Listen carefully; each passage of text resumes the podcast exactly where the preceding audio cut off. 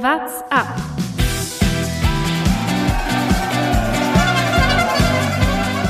Man macht am Anfang immer den Fehler, man fährt zu früh an.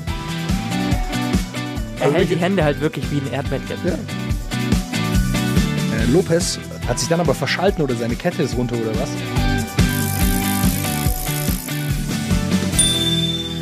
Der Radsport-Podcast. Berlin, Berlin, Sie fahren in Berlin. Die Bahnrad-WM hat begonnen. Thomas Gerlich schüttelt den Kopf. Jonas Bayer tippt auf sein Handy. Ich spreche ins Mikrofon. Mein Name ist Lukas Bergmann. Das heißt, es ist wieder WhatsApp-Zeit. Ich habe kurz bevor du die Aufnahme begonnen hast, noch gerade zu Jonas gesagt, mal schauen, welchen Lukas, den schätze ich so ein, der überlegt sich so drei, vier Einstiegsgags schon den Tag über. Für welchen entscheidet er sich und er nimmt den billigen Berlin-Berlin-Gag. Ja, aber es funktioniert. Ja, Wer sagt, dass das funktioniert? Also Jonas und ich haben ja so, mm, so wie es man früher in der Schule gesagt bekommt, solange es dir gefällt. das ist wichtig. Ja, richtig. Das meinte ich ja. Damit. Du hast- es funktioniert. du hast- du hast es dir Mühe funktioniert gegeben, beim, in, meiner, in meiner Seele. Und ich bin mir ganz sicher, alle Watteinis oder Abis, wie ich sie liebevoll nenne, haben, sind auf meiner Seite und haben den Gag gefeiert. Ja, da glaube ich nicht wirklich dran. Ja. Aber trotzdem ist die Bahnrad-WM, darüber wollen wir äh, später sprechen. Erstmal schauen wir auf die Straße, denn da ähm, ist in den vergangenen zwei Wochen einiges passiert. Und aus deutscher Sicht sogar sehr erfolgreich, zumindest wenn man zur UAE-Tour guckt. Pascal Ackermann ist wieder in sehr, sehr guter Form. Ja, die erste Etappe hat er gewonnen. Äh, überraschend, ja, nicht unbedingt deutlich, aber überraschend lange alleine vorne gefahren. Ähm, wenn man den Sprint nochmal sieht. Also er war irgendwie Also, ein gutes Sprint. ja, das wollte ich gerade sagen, alleine vorne gefahren klingt jetzt so, als wäre er vorne in der Ausreißergruppe gewesen. Nein, er ist es früh. war halt er klassischer Sprint, aber er ist halt sehr früh schon Vollgas gefahren und alle anderen an seinem Hinterraten kamen halt nicht mal an ihm vorbei. Und das Ja, halt vor allem jetzt mal in diesen Rennen, wo er gegen Leute wie Grönewegen oder Caleb Ewan fährt, also die Sprinter, mit denen er sich messen lassen muss. Ähm, genau. Ich würde sogar sogar weit gehen, es war ein klassischer Ackermann. Ja, ich glaube, wir hatten das in der letzten Folge schon besprochen. Da war er auch so früh im Wind bei seinem äh, ersten Sieg. Ähm, aber wenn er damit durchkommt, alles okay für ihn. Also wir nehmen heute an, am Mittwoch auf. Das heißt, die UAE-Tour läuft noch. Äh, Heute ist er noch Dritter geworden. heute ist der dritte Grönewegen, geworden. glaube ich, gewonnen War ein heute. bisschen eingebaut, genau. Grönewegen hat gewonnen.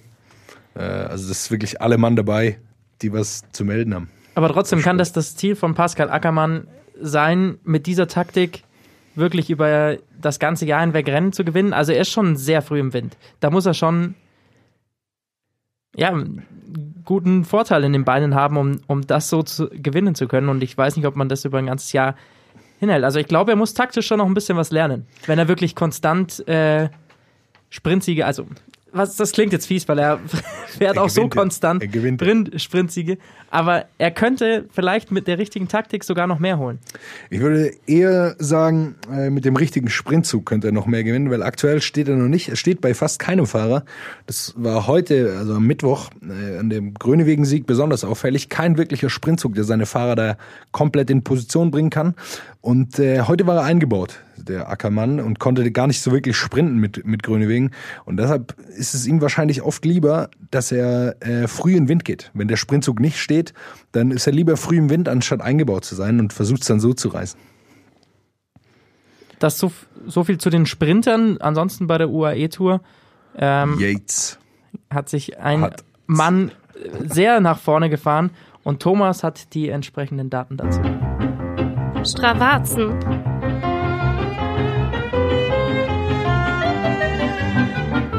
Also ist tatsächlich nicht mal von Strava. Ich habe nachgeschaut, leider hat der Kerl, ähm, er hat, doch, er hat, glaube ich, Strava, aber er benutzt es nicht, lädt kaum was hoch.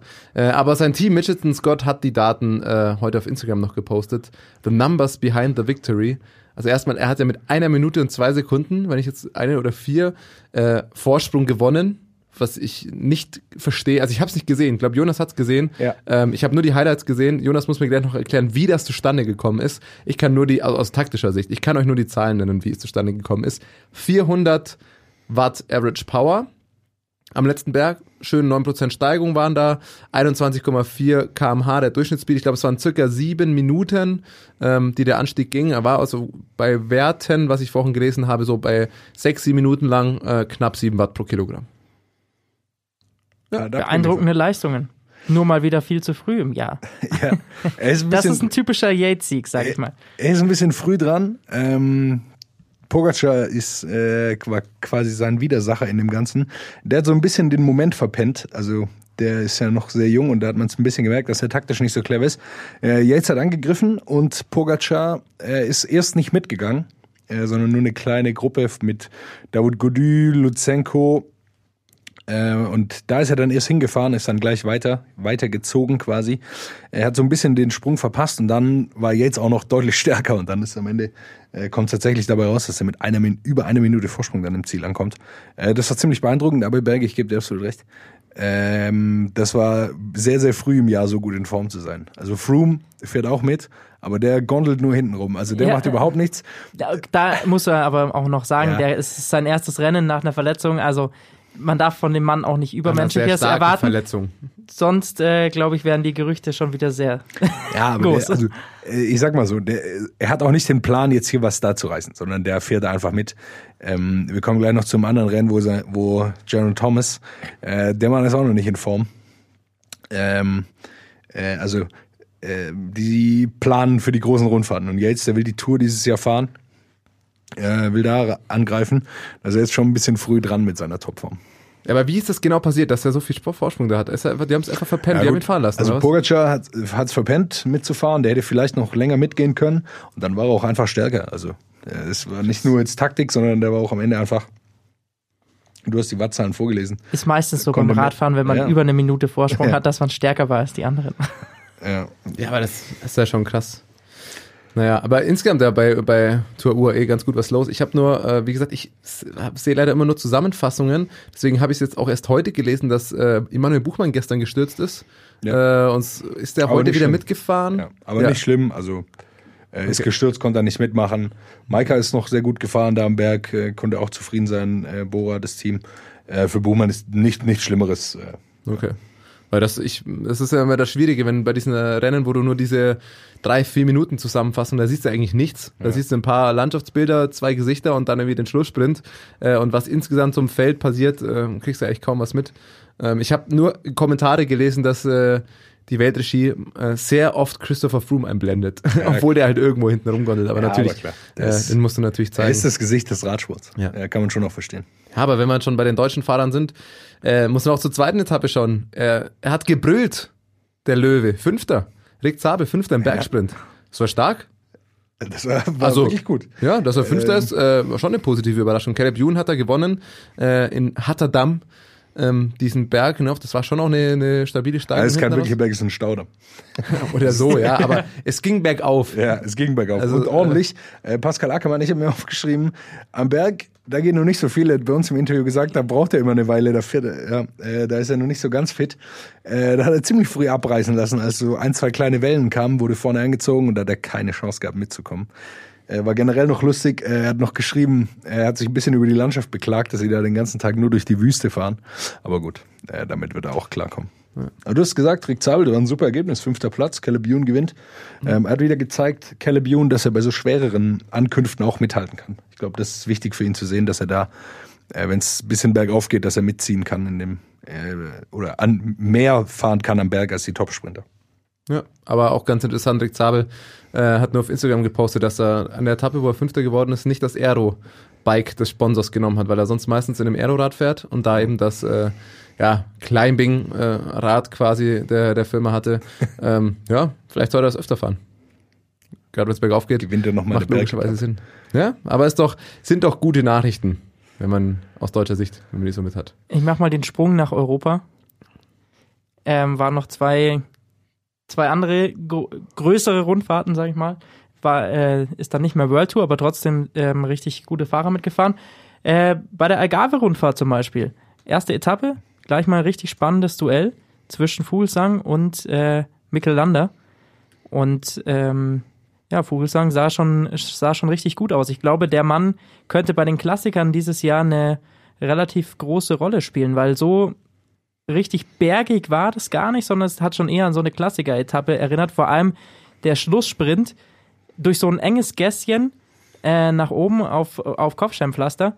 Sehr beeindruckend im Vergleich äh, zu Lander, wie Vogelsang gesprintet ist. Der hat nämlich sehr darauf geachtet, sein Gewicht hinten zu halten. Da hat man Ja. schon gesehen, ähm, der ist auf jeden Fall fit für solche Ankünfte, für Kopfsteinpflaster.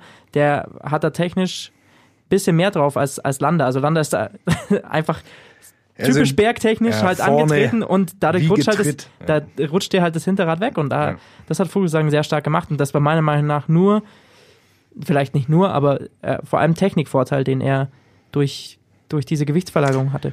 Ja gut, äh, ähm, Landa bei dieser Ruta del Sol ist, er- hat er auch anderes Ziel als, als Vogelsang, muss man auch sagen. Vogelsang will sich auf die Klassiker vorbereiten. Landa wird er sicher ein, ein, zwei Rennen auch mitmachen. Aber wenn da wirklich Kopfsteinpflaster-Etappen sind, da wird, wenn wir Mikkel Landa nicht sehen dieses Jahr. Das, äh, Das ist definitiv schon richtig, aber sicher. dass äh, Vogelsang sich dann wirklich auf, auf Klassiker vielleicht spezialisiert hat war er schon letztes so. Jahr schon. Also, äh, Naja, er ist bei der Tour de France auf Gesamtwertung gefahren. Ja, aber er hat, äh, er hat die Flandern-Rundfahrt gewonnen, also er ist da nicht weit weg. Äh, er fährt immer die Klassiker, das sind Ziele von ihm im Frühjahr. Äh, und er kann das, er ist da äh, richtig gut, er ist ein super Zeitfahrer, was immer hilft auf, auf Klassiker-Etappen, wenn man doch immer wieder Distanzen alleine äh, zurücklegen muss. Also er war super in Form und hat, geht sicher den richtigen Weg für die, für die schweren Ardennen-Klassiker dann die da kommen. Äh, war noch schön zu sehen, dass Jack Hake, äh, der wird jedes Jahr besser, der ist der Teamkollege von, von den Yates-Brüdern bei Mitchelton Scott und der wird am Berg immer stärker, ist Zweiter geworden jetzt schlussendlich bei dieser Ruta del Sol und ähm, freut mich zu sehen, dass der, der sich da im Schatten der beiden so ein bisschen zu, zu einem Mann entwickelt, der auch mehr sein kann als dann tatsächlich nur der letzte Helfer. Das soweit zur Algarve-Rundfahrt oder gibt es da noch was zu sagen? Dein, eurer Meinung nach? Maximilian Schachmann? Nee, Oh. nee der Also- äh, du hast es auch gerade Ich durcheinander wollte gerade gebracht. sagen, Also das war die ich- Ruta ich del dachte- Sol, ich, über ich die wir dachte schon, gerade ich komme gesprochen gerade nicht haben. mehr klar. Ja. Ich sag mal, hä, Lukas, das warst du Vogelsang, gerade. Algarve-Rundfahrt, hä, ich, deswegen habe ich mich jetzt gerade komplett rausgehalten. Ich sag, sag mal, Okay. sag jetzt nichts Blödes mehr. Am Ende bin ich wieder der, der nicht aufgepasst hat oder irgendwas. Vielleicht sollten wir nochmal so eine Folge Spaß mit Flaggen machen. Ja, ja, genau, genau. Wo wir so Eine Algarve-Rundfahrt. Äh, Äh, ich dachte schon, Also nur, danke, nur, danke, Jonas. Nur um das kurz einzuordnen. Also Ja. ich habe es zwischendurch, glaube ich, nochmal gesagt, aber das, was wir über, wo Vogelsang gewonnen hat, das war die Ruta del Sol in Spanien. Und äh, jetzt gehen wir an die Algarve. Äh, und da hat, ist nämlich Maximilian Das ist Schachmann Portugal übrigens. Portugal. Also genau. eine andere Flagge. Ja, richtig. aber immer Nachbarländer, Lukas. Ja, das also ist du kannst gut. geografisch, wenn man eine Nadel draufsetzt, schon mal halbwegs irgendwie in der Nähe. Iberische Halbinsel. So. So, ja, kann man schon mal Genau. sagen. Ja, äh, Algarve-Rundfahrt, äh, auch herrlich. Insgesamt, ähm, das Gesamtergebnis schaut drei Deutsche in den Top Ten. Ähm, also herrlich. Zweite Etappe war vor allem geil natürlich, wo äh, Remco, äh, die zweite Etappe war es, glaube ich, die er gewonnen hat. Ne? Gewinnt, genau. Da hat er sich dann ins, ins Führertrikot quasi gefahren, hat das auch bis zum Ende behalten. Ähm, und Schachmann ist da knapp Zweiter geworden. Das war richtig, das war ein geiles Finish. Das habe ich mir nochmal im Real Life äh, reingezogen, die letzten Minuten. Und Schachmann kam ja auch fast noch ran. Weil Remco relativ früh losgefahren ist und Schachmann hat noch gut aufgeholt bis auf eine halbe Radlänge. Ähm, ja, ist hypothetisch, aber Also man, man hat- kann mal sagen, wenn das Ziel 100 Meter weiter hinten gewesen Ja. wäre, hätte Schachmann ihn noch geholt. also man Oder wenn er früher losgefahren Man hat auf jeden Fall gesehen, dass er den größeren Punch hatte. Also jetzt im Sprint. Ah, du hast mal wieder Punch gesagt. Ja, Remco, da ist es. Jonas Bayers Lieblingswort, der Punch. Ich habe ihn vermisst. Äh, Remco ist, ist losgefahren, du hast es schon gesagt. Und dann ähm, äh, Lopez, also der Astana-Fahrer, wollte hinterher, hat sich dann aber verschalten oder seine Kette ist runter oder was. Äh, und dadurch ist so eine Lücke entstanden. Also dadurch war auf einmal dann äh, 10, 15 Meter, das geht ja dann relativ fix bei den Geschwindigkeiten, dass da eine riesen Lücke ist. Äh, und war die Lücke auf einmal da und dann muss der Schachmann nochmal hinterher sprinten. Und äh, das wissen wir, oder weiß jeder, der von einem, so einem Sprint zum Dorfschild, wie er es auch immer macht, äh, wenn einmal eine Lücke... Dorf, wie, Das man Ortsschild. Der klassische Ortsschild-Sprint. Ja. Weiß ja jeder, wenn du da äh, einmal 10 Meter eine Lücke hast, das ist nicht Ja. so einfach, das zuzufahren, sondern du musst direkt dranbleiben und dann hat er es trotzdem noch so knapp rangeschafft. Am Ende war es, keine Ahnung, ein, ein Rad, halbes Radlänge äh, war dann der Abstand. Aber spricht äh, auf jeden Fall dafür, dass, dass Schachmann absolut super in Form ist. Agave-Rundfahrt ist auch ähnlich, nicht so ganz lange Anstiege, viele kurze, knackige. Ähm, der, auch Schachmann, der wird auf die, auf die Klassiker gehen, die jetzt im Frühjahr kommen, genauso wie Remco. Da werden die mitmischen wollen. Ja, stark fand ich auch noch Remco, der dann äh, letzte Etappe war Zeitfahren, hat Remco auch nochmal gewonnen. Äh, immerhin vor Rowan Dennis, war nochmal 10 Sekunden schneller, 10 Sekunden schneller als der. Ja. Also schon auch nochmal äh, ein Ausrufezeichen. Und wie gesagt, Schachmann am Ende Zweiter geworden, Geschke Sechster, Lennart Kemner Siebter. Also aus deutscher Sicht äh, schon eine erfreuliche Nachricht. Und kurz off-topic noch, weil du gerade Ortsschild angesprochen hast. Wir können auch mal noch eine Sonderfolge machen. Taktisch fahren beim Ortsschild-Sprint, da könnte Lukas Bergmann auch nochmal ein bisschen Nachhilfe vertragen an der Stelle, kurz gedroppt. Ja, ich, Ähm, ja, ich äh, leite da mal schnell lieber weiter. Lass, lass mich noch kurz ein, einen Satz zu Simon Geschke. Er freut mich sehr, dass er jetzt wieder, er war in Australien schon super, jetzt ist er wieder gut gefahren. Äh, und äh, das wird auch wichtig sein für sein Team, dass er in Form ist für die Klassiker, um Greg van Avermaet da zu helfen. Also für sein Team super, super Nachrichten. Was super suchst du jetzt Nachrichten. gerade panisch an deinem Handy raus? Nee, ich habe Du, nur. du hast dein Handy ich meine- rausgeholt, scrollst und Ja. redest. Das ist so eine klassische Nee. die Überbrückungsphase, bis man gefunden hat, was man, worüber man sprechen will. Nee, ich bin mir gar nicht sicher, ob er das auf Instagram gepostet hatte, äh, weil er, äh, irgendjemand hat einen Fahrfehler gehabt. Ich glaube, es war Geschke beim Zeitfahren, beim Ja. Abschließenden. Äh, und dann hat er gesagt, das war sicherlich nicht sein Plan, das zu machen, aber lief trotzdem ganz gut. Habe ich jetzt aber leider nicht gefunden. Ja, um hier die kleine Spitze von Thomas noch aufzugreifen. Man muss ja sagen, wenn man gegen Thomas Gerlich einen Ortsschild-Sprint gewinnen möchte, da muss man halt auch einfach mal ein bisschen aus den normalen Strukturen ausbrechen. Da musst du einfach was riskieren. So ist es. Jonas, das hättest du sehen müssen. Also, wir Da musst du einfach von vorne weg versuchen. Letzte Woche paar äh, Lukas nicht gefahren und so, komm, wir machen heute mal ein paar Ortsschild-Sprints. Und Lukas so, ja, okay. Und fährt 500 Meter vorm Ortsschild los und denke mir, ja gut, dann warte ich halt noch 10 Sekunden, nimm den Windschatten mit. Ne? Also komplett, Ja. bis ich an Lukas seitlich vorbei bin, ist er schon komplett tot. Das Ortsschild gerade mal so noch in Sichtweite, bis ich an ihm vorbeifahre und das locker zum Schild schon wieder ausrollen lasse. Aber jetzt überleg Du doch mal, wie, früh an. Der Klassiker. Leute Der immer, man in, macht am Anfang immer den Fehler, man fährt zu früh an. Aber überleg doch mal, Abwarten. was so zum Beispiel Nils Pollitt, also ich will mich auf keinen Fall mit Nils Mhm. Pollitt vergleichen, aber überleg doch mal, was Nils Pollitt auf einer Paris-Roubaix-Etappe macht. Wartet er bis kurz vor der Ziellinie und sprintet dann an, weil er weiß, dass er eigentlich eh keine Chance hat gegen Caleb Ewan, Ja. gegen Grönewegen. Ja, dann hättest du das aber in Relation sehen müssen. Dann musst du einen Ort vorher schon für den nächsten Ort den Ortsschild-Sprint anfahren. Ja, wenn du eine richtig. Ausreißerattacke starten Oder willst. von hinten angreifen, Bergi. Ich denke mir die ganze Ich Zeit, sag, ich, bin so, ich ich sag sehe das Ortsschild. Wort, ich sag, ich will hier mal das Wort Sprinterloch einwerfen, Bergi. Drei, vier Meter Platz lassen zu Thomas, dann anziehen, den Windschatten mitnehmen, raus und Ja. dann zehn Meter gewinnen. Das hätte sein Plan mal sein müssen. Ich habe den dann halt genutzt, weil ich dachte, gut, ich würde, wenn Lukas jetzt schon anfährt, nehme ich den Windschatten halt noch mit, lass ihn kaputt fahren. Und äh, aber gut, das, das führt jetzt glaube ich zu weit. Ich würd ganz das, gerne- Es das kam am Abend nach der nach der Fahrt äh, kam noch, ah, super, war herrlich heute, gerne nächste Woche wieder. Den nächsten Sprint hole ich mir. Äh, ich glaube, Ja, bis zur nächsten Folge was- werden wir nochmal rauskommen und äh, Du werden weißt ja das gar dann nicht, nochmal was ich in der aufgreifen. Zeit alles trainiert habe an Schnellkraft. Ja, ich bin sehr gespannt. Außerdem habe ich mir äh, Jonas Bayer eingekauft, der sitzt dann im Begleitfahrzeug und gibt mir dann die richtigen taktischen Anweisungen. Ich Wann fand- angreifen? Ich fahre den Sprint an. Jo Jonas fährt dann Kairin, um schon mal einen kurzen Spoiler für gleich zu droppen. Mehr dazu in wenigen Minuten. Vorher schauen wir aber noch äh, auf die Highlights dieser vergangenen zwei Wochen. Ausreißer und Ausrutscher. Es sind zwei Fotos, so viel kann ich sagen. Das heißt, ähm, wenn ihr diese Highlights wirklich auch sehen wollt, dann schaut am besten bei uns auf unserem Instagram-Account vorbei. Watz-ab. Da findet ihr ähm, die Fotos, über die Thomas jetzt gerne sprechen möchte. Ja, ich äh, merke mal wieder, ich hänge zu viel auf Instagram rum. Äh, aber ein paar Leute von euch werden es sicherlich gesehen haben. Es war, glaube ich, auf ein paar äh, Rad-Instagram-Seiten. So Michael Scher. Ähm, ich glaube, es war bei der Algarve-Rundfahrt sogar. Ähm, klassisches Bild im Peloton. Alle sitzen halt so halb äh, Halb liegend, halb Aero auf ihren Rädern, äh, angestrengte Gesichtsausdrücke und dann ist natürlich auch der, der das leuchtend orangene Trikot anhat, der da aufrecht dran sitzt, die Händchen so vor sich hinhält und so Tierzähne macht. Das ist also schwierig gerade zu erklären, am besten mit seiner Bildunterschrift. Äh, Erdmännchen oder Giraffe? So wie er aussieht quasi. Damit kann man sich's vorstellen. Lustiges Bild äh, ist dann total viral gegangen, äh, wie man das doch dann, äh, dann so sagt. Hä, Ähm, Giraffe.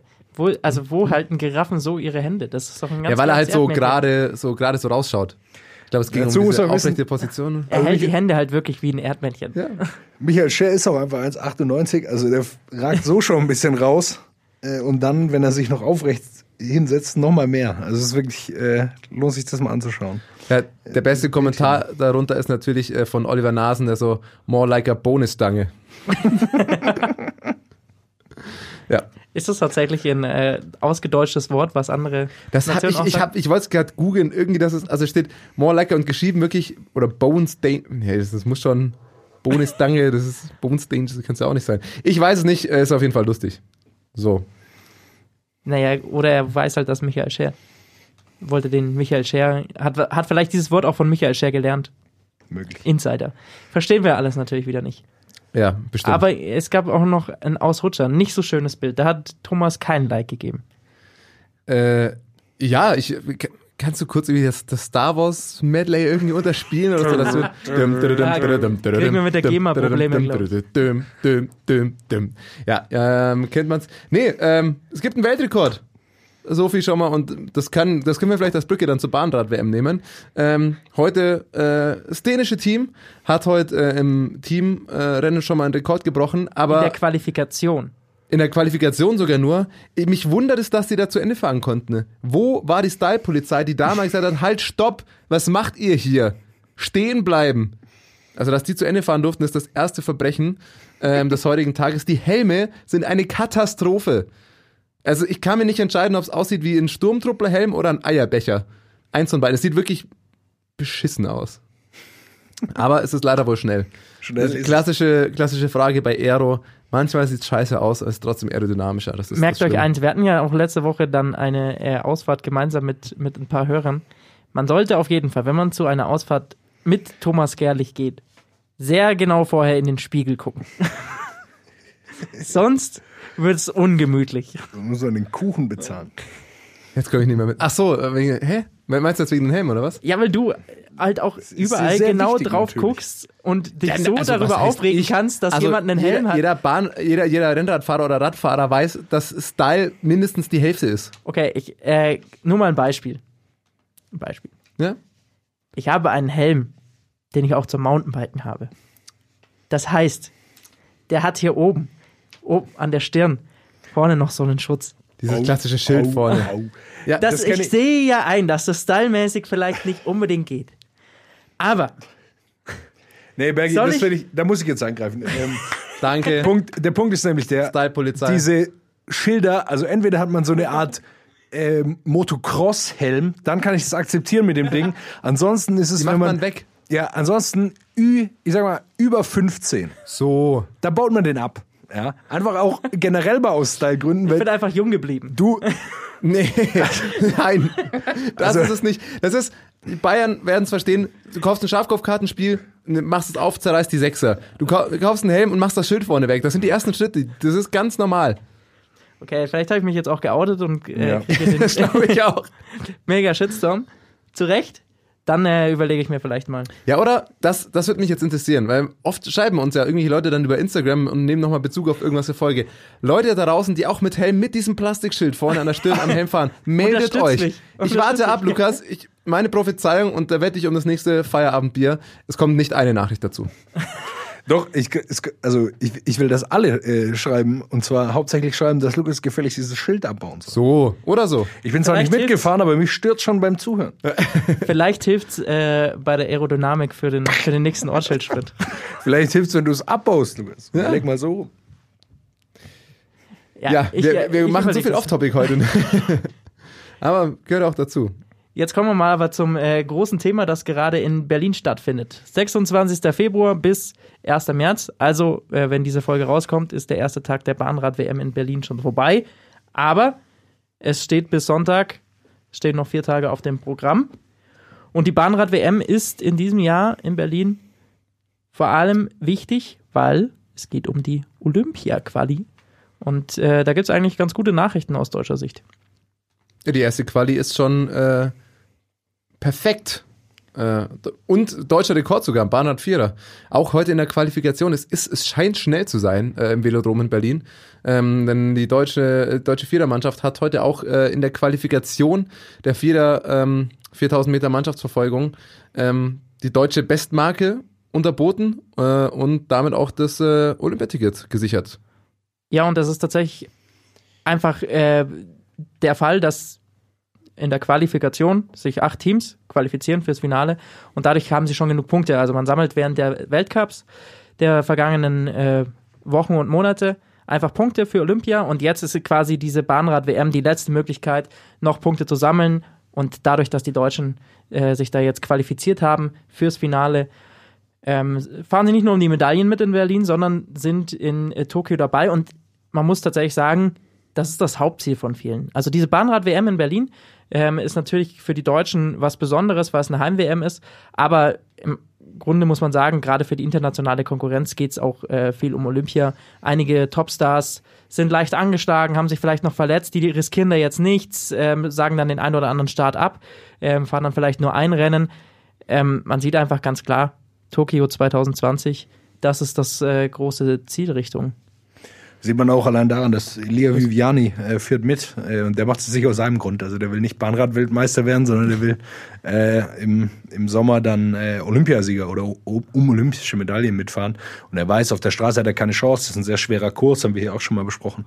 Äh, da wird es nichts für ihn und dann versucht er es halt auf der, auf der Bahn.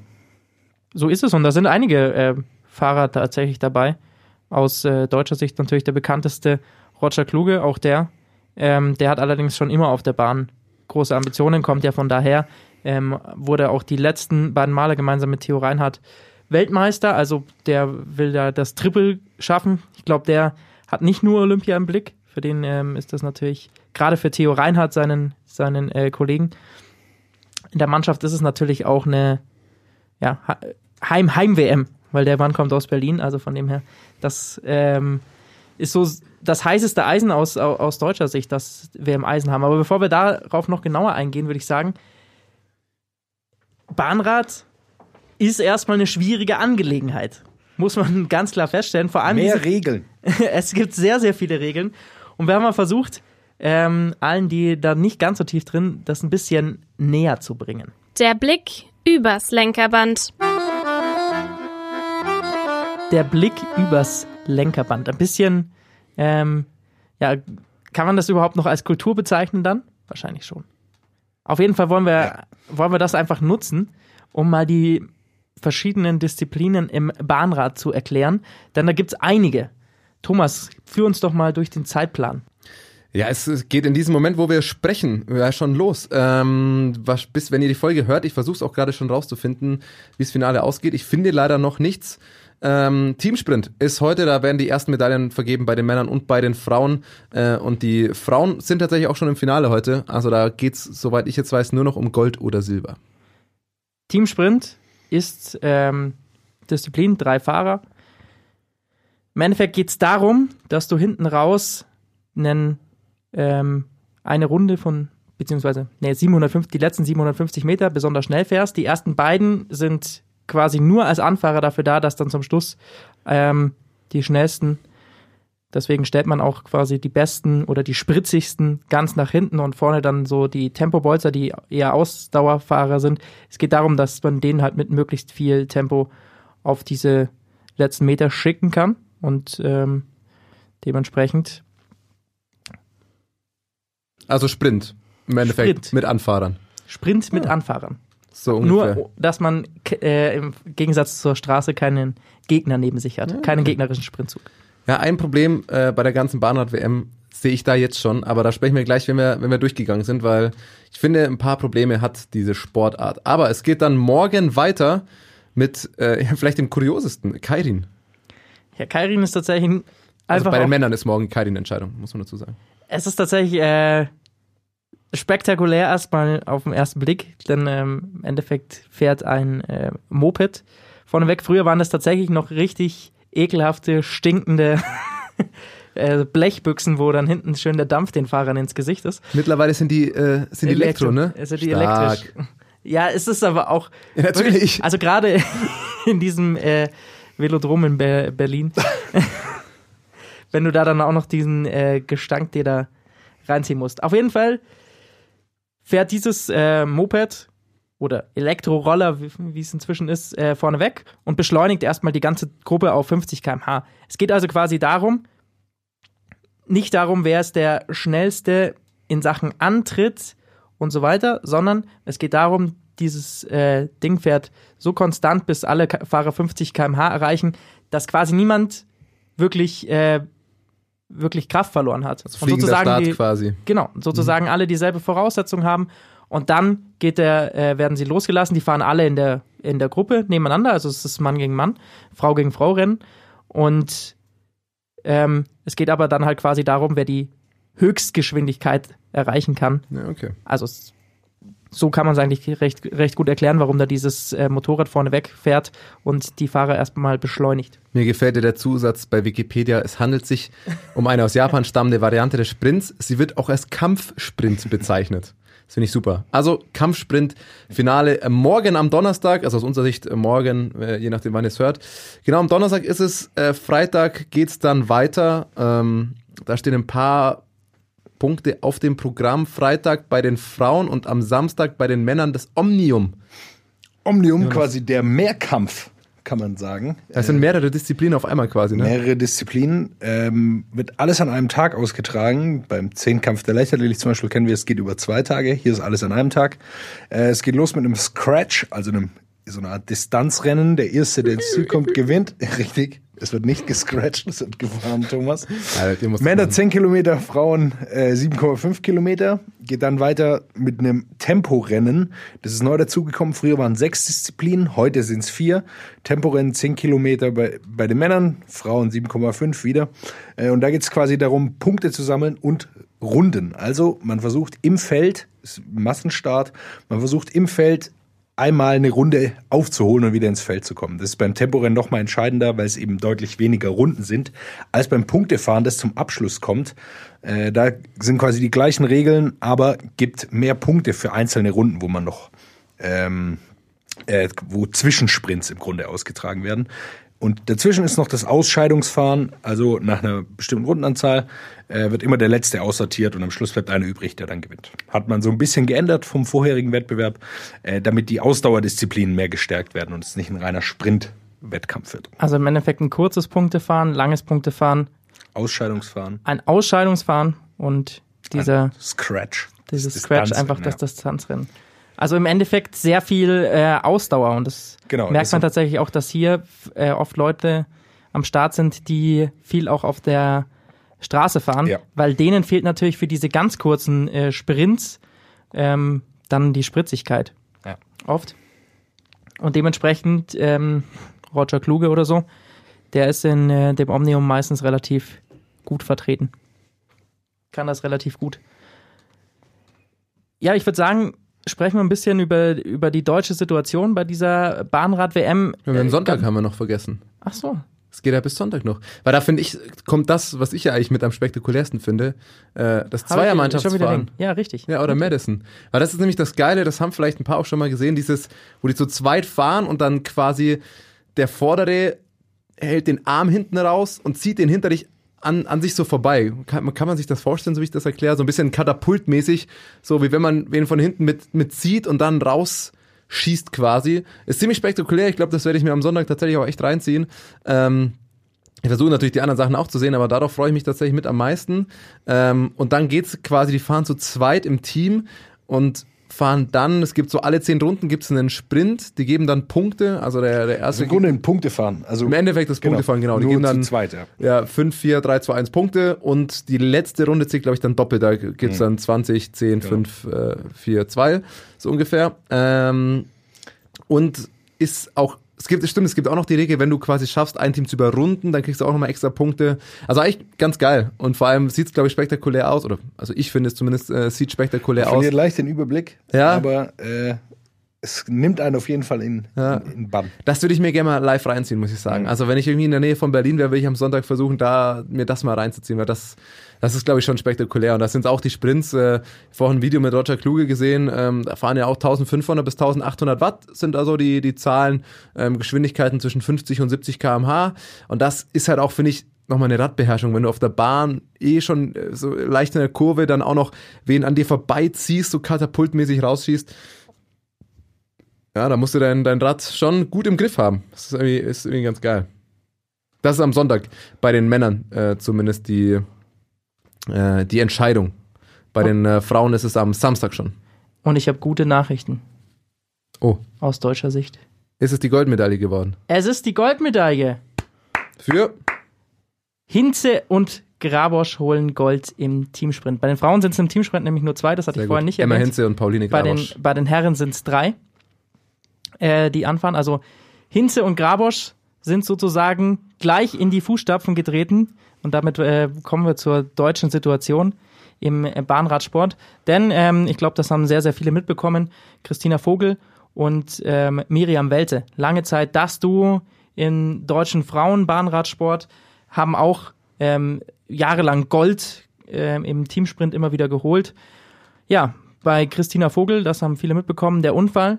Ähm, sie ist jetzt aktuell, also sitzt im Rollstuhl und ist aber bei der Bahnrad-WM als, ähm, ja, wie sagt man, Botschafterin vor Botschafterin. Ort, ähm, also präsentiert das Ganze mit, wird auch am Sonntag bei den Kollegen vom ZDF dem mit im Livestream kommentieren, also auch als Expertin vor Ort, setzt sich da also weiterhin für den Bahnradsport ein. Miriam Welte hat letztes Jahr überraschend gesagt, sie will nicht mehr fahren. Ähm, kann sich irgendwie nicht mehr so quälen. Im Training hat sie gemeint, war ein bisschen überraschend, weil natürlich ein Jahr vor den Olympischen Spielen, aber sie hat einfach gemerkt, okay, es ist an der Zeit für mich aufzuhören. Aber die ähm, Lücke ist gar nicht so groß, wie man dann erst dachte, weil Emma Hinze und Pauline Grabosch sind zwei richtig, richtig ähm, starke junge Fahrerinnen. Und das haben sie jetzt mal wieder bewiesen, holen sich Gold im, im Teamsprint. Lena Sophie Friedrich kann man da noch äh, auf jeden Fall erwähnen, auf den äh, eine, die in diesen ganz in den kürzeren Distanzen sehr stark ist, also die auch im Sprint ähm, sicherlich ihre Chance bekommen wird. Also da gibt's wirklich sehr, sehr guten deutschen Nachwuchs, alle sehr, sehr jung. Ähm, und von dem her, glaube ich, braucht man sich da aus äh, deutscher Sicht wenig Sorgen machen, was die, was die Frauen angeht. Weil du gerade Miriam Welt auch angesprochen hast, ne? Du hast uns auch vorhin, eine, finde ich, kann man an der Stelle auch mal sagen, eine kleine Podcast-Empfehlung äh, anderer Seite. Äh, wir, wir können das bestimmt irgendwie bei uns auch verlinken, oder? In der, Ja. in der Beschreibung. Also für die, die äh, interessiert sind, noch mehr an der Bahnrad-WM und da noch mal ein bisschen besser, gab es nämlich äh, ein gutes Interview mit Miriam Welte, äh, mit ein paar Einblicken eben auch zur Bahnrad-WM. Lukas, äh, drop doch mal die Infos, wenn du sie gerade hast. Weil das äh, kann Genau, man sich echt bei den reinziehen. Habe ich vorhin gehört, das ist ein ganz gutes Interview. Kollegen äh, von Detektor FM, sie, äh, der Podcast selbst heißt Antritt. Äh, die bringen jeden Monat eine Folge raus und die haben sich jetzt in der aktuellen Februarfolge äh, viel mit dem Bahnradsport beschäftigt. Miriam Welte ist eben zu Gast und ähm, beschäftigen sich auch mit der Technik. Und das äh, fand ich eine ganz witzige Info. Tatsächlich, dass sich die Deutschen, die sich auch mit Bobsport beschäftigen, mit dem Bahnradsport beschäftigen. Denn ähm, die Firma, die sich um Bobs kümmert, testet auch im Windkanal die, die Räder, die jetzt bei der Bahnrad-WM von den Deutschen im Einsatz sind. Also das ist auch wieder typisch deutsch, ne? Wollte ich gerade sagen, wenn du, wenn du in einer Sportart durch technischen Fortschritt und äh, Wissenschaft was rausholen kannst, dann sind die Deutschen aber sowas von am Start. Wenn du da Kennen wir- irgendwie im Windkanal was testen und dir irgendeinen Fortschritt durch äh, Technik, Ausrüstung irgendwas holen kannst, ah, das sind die, da ist Schwarz auf Gold ganz vorne. Kennen wir jetzt natürlich auch äh, vom, Bahn, äh, vom Straßenradsport dieses Jahr äh, McLaren, die da Ja, eingestiegen stimmt. sind, äh, die da ein ähnliches, einen ähnlichen Synergieeffekt erzeugt haben bei ihrem Radteam zum, im Vergleich zu Formel 1 Ja, am Ende des ja Tages. finde ich mega spannend, solche Themen. Ne? Ja, Windkanal Also- ist Windkanal, Ja. würde ich jetzt mal sagen. So ist es. Genau, ja. Dann würde ich sagen, ähm, schauen wir mal noch auf die längeren Distanzen. Und da ist eine dabei, die kennt man vielleicht von der, von der Straße. Lisa Brennauer, die äh, ist auch bei der Bahnrad-WM hier in Berlin dabei. Und ich glaube, von der kann man auch ein bisschen was erwarten. Ja, einfach eine super Fahrerin. Wir, wir wissen seit Jahren, der ist auf der Straße erfolgreich, ist auf der Bahn erfolgreich. Er wird er sicher äh, mitmischen können, wenn es um die, um die Medaillen geht und sicher auch in Richtung Olympia ein bisschen schielen, da was zu erreichen. Amt immer noch Europameisterin 2018, einer Verfolgung. Äh, ja, da werden wir sicherlich was sehen. Also Das- der Brenner definitiv bekannt äh, und da ja, bin ich gespannt, was da kommt. Aber auf jeden Fall das, das junge Trio, das ich gerade schon angesprochen habe, Grabau, Schinze, Friedrich, das sind die, auf die man äh, auf jeden Fall aus deutscher Sicht am meisten äh, hoffen kann. Also da auf jeden Fall, wenn ihr den Namen hört bei den nächsten Tagen, ähm, der Bahnrad-WM, auf jeden Fall drauf achten. Kann man vielleicht an der Stelle sagen, es ist relativ schwierig drauf zu achten, denn wo kann man das Ganze gucken? Da kommen wir zum Thema. Das wollte ich vorhin auch schon. Wo, wo hast du, ganz ehrlich, wo hast du gerade rausgefunden, dass sie gewonnen haben? Weil ich habe es Also auch es gerade läuft- gegoogelt, ich habe es nicht rausgefunden. Wo es hast du es gerade gelesen? Das sind Artikel von T-Online. Oh, ich habe jetzt gerade, hast du gegoogelt irgendwie am Live-Ticker oder irgendeine Meldung. Ja, genau. Weil es ist, läuft nicht im frei empfang- empfangbaren Fernsehen. Es ist eine WM, die findet in Berlin, in Deutschland statt. Es gibt deutsche Fahrer, die da durchaus Medaillen holen. Die erste gibt's jetzt schon. Und es läuft nirgendwo. Das äh, finde ich tatsächlich sehr schade. Das ist tatsächlich ein Riesenproblem. Also Eurosport 2 überträgt das Ganze. Da muss Ähm, doch ARD, Euro- ZDF muss doch da irgendwas auf die Reihe Genau, kriegen. Da. Eu selbst Eurosport 1 sendet nur Zusammenfassungen. Das ZDF als öffentlich-rechtlicher kriegt es am Sonntag mal hin, einen äh, Livestream über drei Stunden, glaube ich, ist geplant. Ist schon schwierig. Und ich frage mich, wo, woran liegt? Woran hat Ja, der immer erstmal die vielen Disziplinen ist nicht ganz leicht zu verstehen. Wir haben ja auch ein paar ein bisschen erklärt, um was es da eigentlich geht.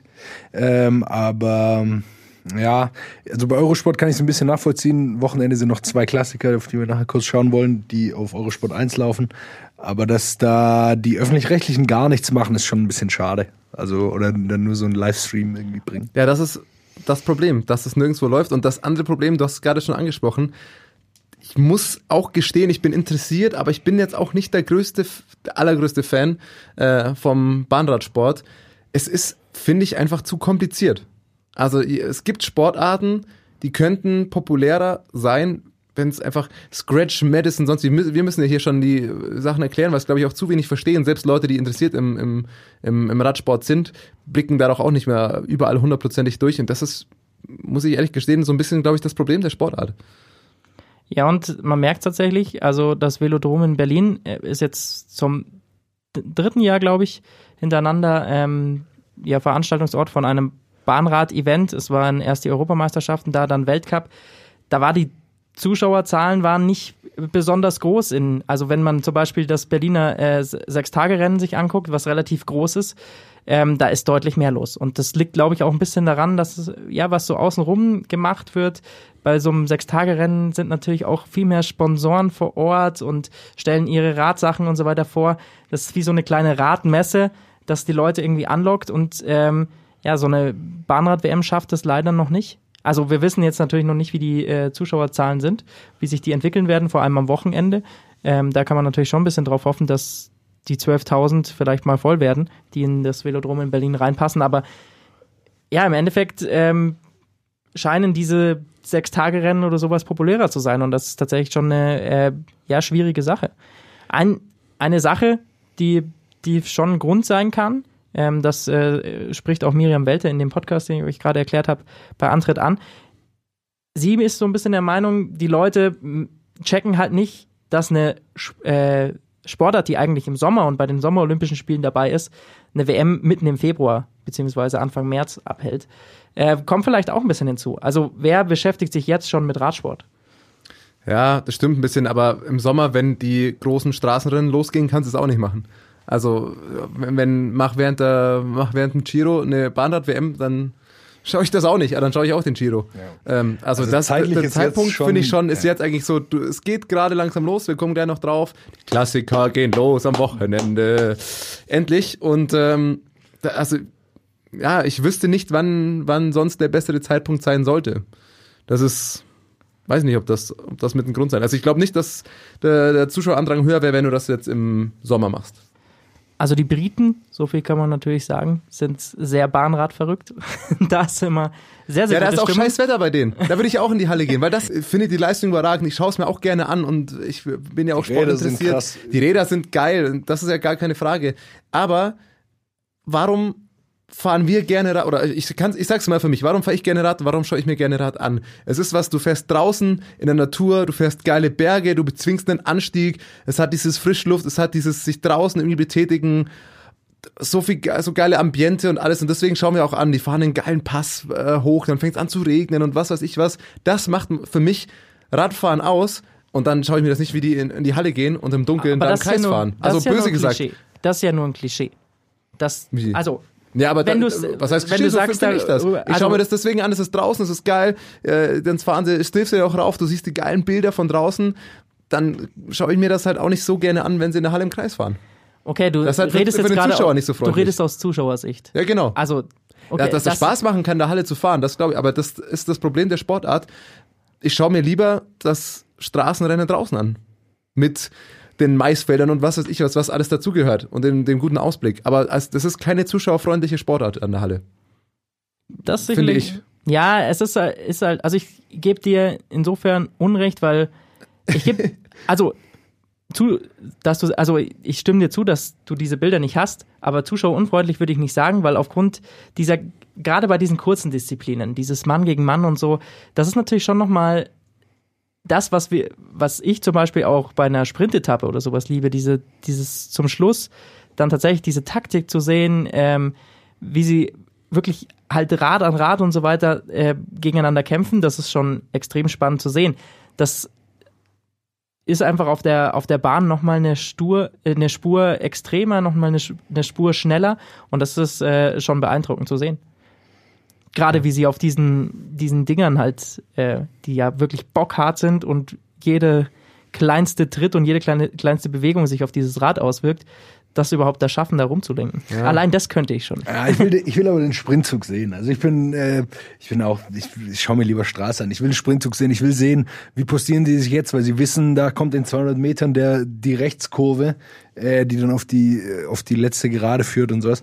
Also ähm, es, ich, äh, diese Leistung, die da abgeliefert ist äh, absolut äh, spektakulär, was die machen, aber ähm, mir fehlt einfach ein bisschen was. Und mir fehlt, dass sie so einen Ev- Event-Charakter daraus machen. Also ich will doch da hinfahren und dann will ich, äh, will ich schon Werbung sehen, dass die geilsten Räder, die es überhaupt gibt, da vorgestellt Ja, werden. das Und wird natürlich Fans- die trotzdem Fans gemacht. am Streckenrand Das wird alles, sicherlich ja. gemacht. Wir, Also, wir wissen ja nicht, was, was ich, vor Ort ich, ich will jetzt nicht die, die Sportart irgendwie bashen, Ja. da- darum geht's mir gar nicht. Ich finde das ja auch cool und ich schaue mir tatsächlich auch einige von den Sachen auch gerne an.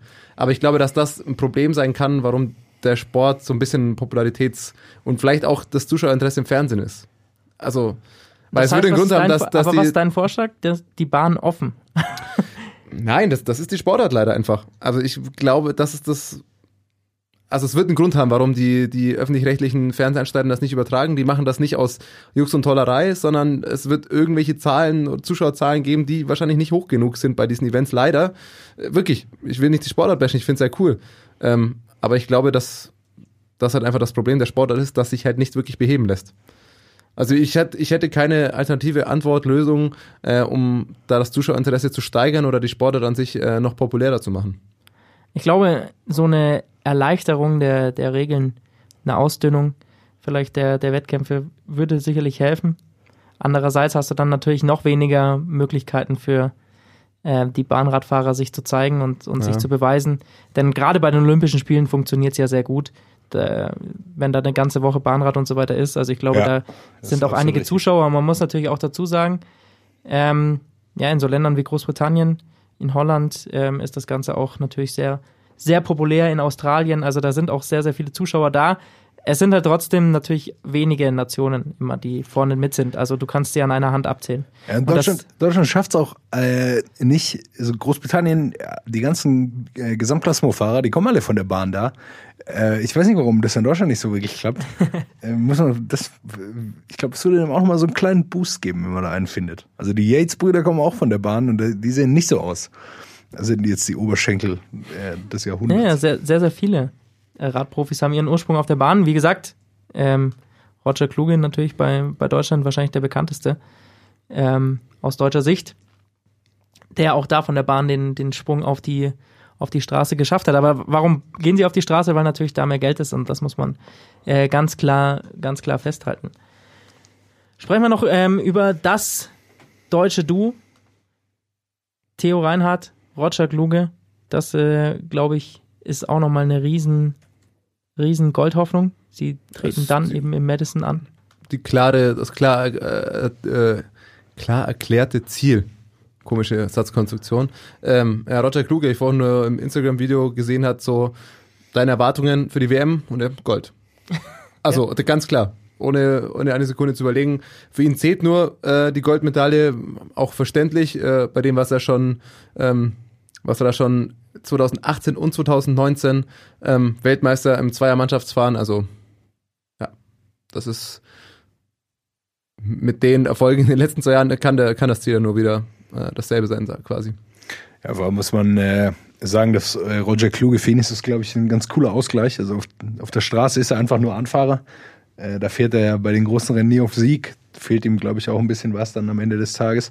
Aber auf der Bahn, da ist er einfach ein Siegfahrer. Also ist mehrfacher Weltmeister, Europameister, sechs Tage Rennen gewonnen, glaube ich, letztes Jahr in Berlin das sechs Tage Rennen gewonnen. Also da kann er auf Sieg fahren und das äh, ist natürlich auch cool dann, wenn er da irgendwie so einen Ausgleich hat, da immer hinfahren kann, seinen, seinen Partner hat und äh, dann passt es gut zusammen.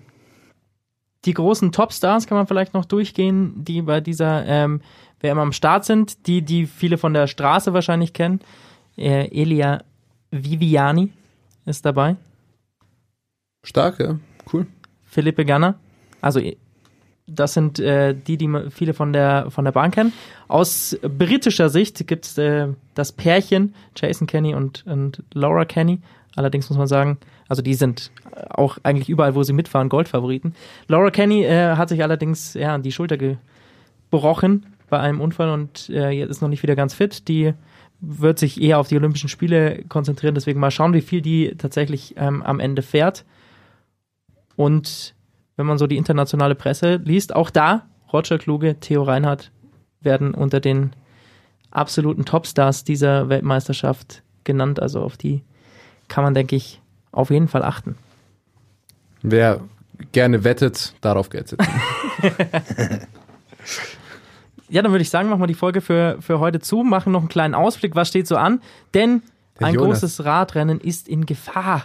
Du hättest, du hättest Jonas vorhin Ja. sehen müssen, als er aufs Kalender, auf den Kalender geschaut hat und gesagt, es geht los. Ja. Worauf sich Jonas, ich auch, seit, ja, seit Oktober freuen, seit die Saison im Endeffekt äh, vorbei ist. Die Klassiker-Saison geht los. Am 29. Februar der erste belgische Klassiker. Omlotet Newsblatt äh, wird starten. Schön Am nächsten Tag Kurne, Brüssel, Kurne, immer die zwei Rennen, die am gleichen Wochenende sind. Äh, immer top besetzte Rennen. Letztes Jahr von Stieber gewonnen, das Omlotet Newsblatt. Also äh, danach Greg van Avermaet Zweiter geworden und so weiter. Also die absoluten Top-Leute werden da schon dabei sein, ein bisschen die Form antesten, sind sicher noch nicht in der absoluten Topform, aber sind schon am Start. Kurne, Brüssel, Kurne ist dann Kopfsteinpflaster. Äh, Das heißt, da kann man schon mal ein bisschen vorfühlen, wie die Jungs da drauf sind. Äh, Die sind noch nicht in Gefahr, muss man sagen. Lukas, du hast gerade schon angesprochen. Sondern die Rennen in Italien. Die große Weltpolitik oder die Weltgesundheit schlägt da ein bisschen zu. Äh, Der Corona. Coronavirus kommt an und ist noch nicht ganz sicher. Strade Bianca ist nächste 7. März, ja, in eineinhalb Wochen. eineinhalb Wochen. Und das ist schon in der Diskussion und danach das ganz große Rennen natürlich mal in Sanremo. Das Problem tatsächlich, dass der Coronavirus in der Lombardei ausgebrochen ist. Ja. Ähm, das heißt, Teile von Mailand Sanremo werden, werden da durchgegangen. Es ist definitiv keine Option, das ganze Rennen zu kürzen. Das haben die Veranstalter schon gesagt.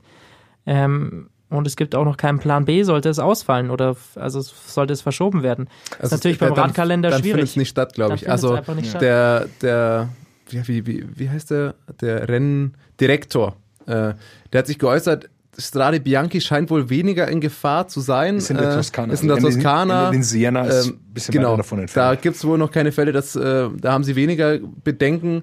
Problem scheint wirklich Mailand zu sein, äh, der Ort, an dem bisher die meisten Fälle verzeichnet wurden. Ähm, ja, und sie haben gesagt, also eine andere Strecken, äh, Strecke B gibt's nicht. Also wenn es nicht stattfindet, wird es nicht stattfinden. Und ich, Da muss man auch Das doch auch nach, Organisatorische ja mal dahinter sehen. Also Ja. äh, man kann jetzt, das Rennen geht 300 Kilometer, Ja. äh, da kann man jetzt nicht einfach eine andere Straße mal kurz anfragen, ob man da jetzt äh, 300 Kilometer Straße sperren kann. Also da ist so viel Arbeit dahinter, das sind eingespielte Prozesse, die da sonst immer laufen, um, um das zu regeln und das geht auch nicht so schnell. Und du hast es schon gesagt, verlegen äh, geht auch nicht so einfach, weil der Kalender ist vollgepackt, die Leute trainieren ja. Also das ist ein Rennen, da wird auf dieses Rennen, äh, Peter Ja. Sagan trainiert auf solche Rennen äh, gezielt hin. Ja.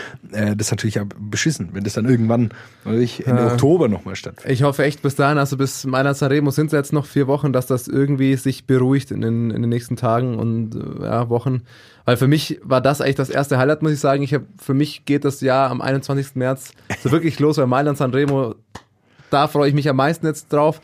Hey, wenn das ausfällt, das wäre echt. Ja, vor allem frage ich mich dann, klar, Giro sind dann noch, ja, wahrscheinlich zwei Monate länger hin, aber keine Ahnung, weiß ja keiner, wie das weitergeht. Das wäre tatsächlich echt beschissen, wenn das, äh, ähm, ja, wenn das Coronavirus da hier für die Rennausfälle auch noch sorgt. Weil ich, in Fußballspiele sind ja auch gerade schon in Italien alle ohne Zuschauer ähm, Also fallen auch aus. oder fallen auch aus, ja, das ist wirklich Stand, Ähm, glaube ich, auch bitte? zur Debatte, dass es Und gar keine Zuschauer geben darf. wenn Fußballspiele in Italien äh, ausfallen, Das heißt schon was. das heißt schon einiges, was wer, wie die Lage dort unten ist. Da glaube ich, werden sie vor Mailand Sanremo nicht wirklich halt machen. Also ich will noch, noch mal alle, ähm, also Mailand Sanremo, da muss man glaube ich niemanden heiß drauf machen, sich das anzuschauen.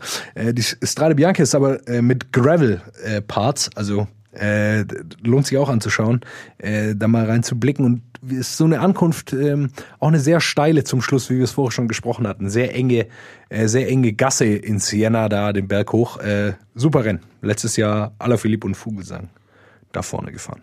Ja, Omlop, äh, Hetz Newsblatt hat doch auch ein paar Kopfstein-Pflaster-Elemente Ja. und sonst, das ist richtig schön. Ich gebe gerade mal spaßhalber Wetter Ostflandern ein, Sonntag 8 Grad Regenschauer, Wind 35 km/h. Ach, herrlich. Was ist das? Ah, das ist ein Traum. Das wird übertragen irgendwo bestimmt, oder? Ja, ja, klar. Das läuft Eurosport 1. Ziehen wir uns das rein? Ja. Ich Habt ihr. Sonntag was vor? Ja, schau ich. Das muss man sich reinziehen. Herrlich. Das ist doch wunderschönstes Radfahrwetter.